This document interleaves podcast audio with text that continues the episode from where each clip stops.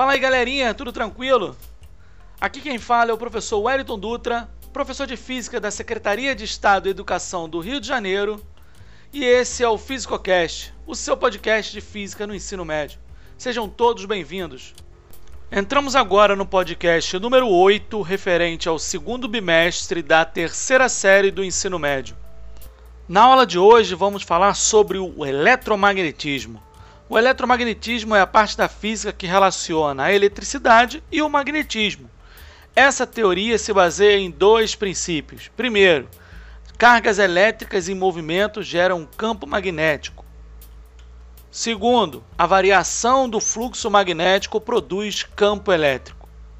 Durante muito tempo, acreditou que a eletricidade e o magnetismo eram o mesmo fenômeno.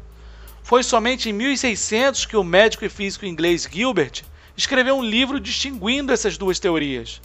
Apesar dessa diferenciação entre esses dois fenômenos, haviam fortes indícios que existia uma relação entre eles. Essa relação foi descoberta pelo dinamarquês Han Oersted em 1820. Oersted demonstrou a existência dessa interação a partir de um simples experimento. Ele colocou uma agulha magnética próxima a um condutor de eletricidade. Para isso, ele se utilizou de uma bússola e de um fio de platina em um circuito o fio de platina, ao ser percorrido pela corrente elétrica, ficava incandescente, o que garantia uma corrente suficientemente intensa. Quando o fio era aproximado da bússola, sua agulha magnética sofria uma deflexão, isso é, um movimento, né? Esse experimento mostrava que a corrente elétrica gerava um campo magnético. Porém, em 1831, Michael Faraday, na Inglaterra, utilizou um núcleo de ferro e duas bobinas para mostrar que a variação do fluxo magnético também gerava corrente elétrica. Faraday percebeu que nos momentos em que conectava ou desconectava a bobina na fonte, passava uma corrente elétrica da bobina A para a bobina B, mas essa corrente aparecia somente nesses instantes. A partir dessa experiência, ele concluiu que a corrente elétrica ocorria em virtude da variação do campo magnético que aparecia quando a bobina A era ligada e desaparecia quando essa mesma bobina era desligada. Esse fenômeno ficou conhecido como indução magnética, ou lei de Faraday.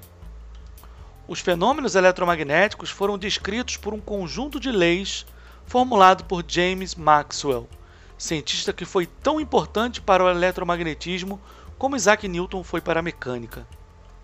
A força magnética, ou força de Lorentz, é o resultado da interação de dois corpos dotados de propriedades magnéticas, como ímãs ou cargas elétricas em movimento.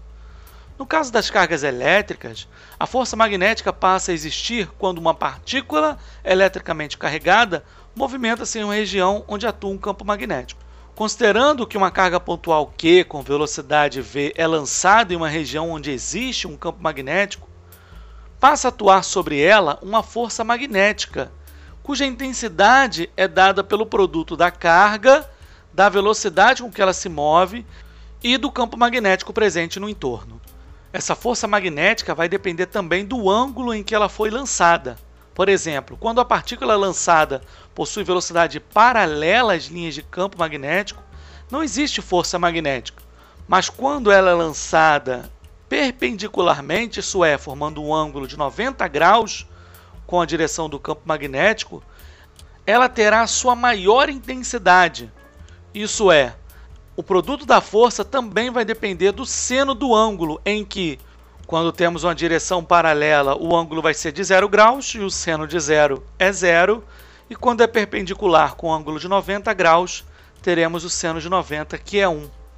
Quando as cargas elétricas se movimentam no interior de um fio condutor de eletricidade, dizemos que há corrente elétrica, e a representação dessa corrente elétrica é dada pela letra I. Ao colocarmos um determinado fio percorrido por uma corrente elétrica dentro de um campo magnético, verifica-se que ele sofre a ação de uma força, que chamamos de força magnética, essa representada pela letra F. Em um condutor retilíneo percorrido por uma corrente elétrica de intensidade I, cada uma das cargas que se movem com uma velocidade v fica sujeita à ação de uma força magnética, cuja intensidade é F, o cálculo dessa força magnética sobre o fio vai depender do campo magnético, da corrente elétrica que percorre esse fio, do comprimento do fio e também do seno do ângulo formado entre a direção do fio e a direção das linhas de campo magnético, dando o mesmo princípio em que, se o ângulo entre elas for zero, isso é, os dois serem paralelos, o seno de zero é zero e também não há força atuando sobre esse fio. Se o fio estiver perpendicular às linhas de campo magnético, o ângulo vai ser de 90 graus e o seno de 91, tornando assim a maior intensidade da força possível. A unidade de força magnética é a mesma unidade de qualquer tipo de força, que é o Newton. com essa informação, encerraremos nossa aula sobre o eletromagnetismo. Um abraço a todos e até mais.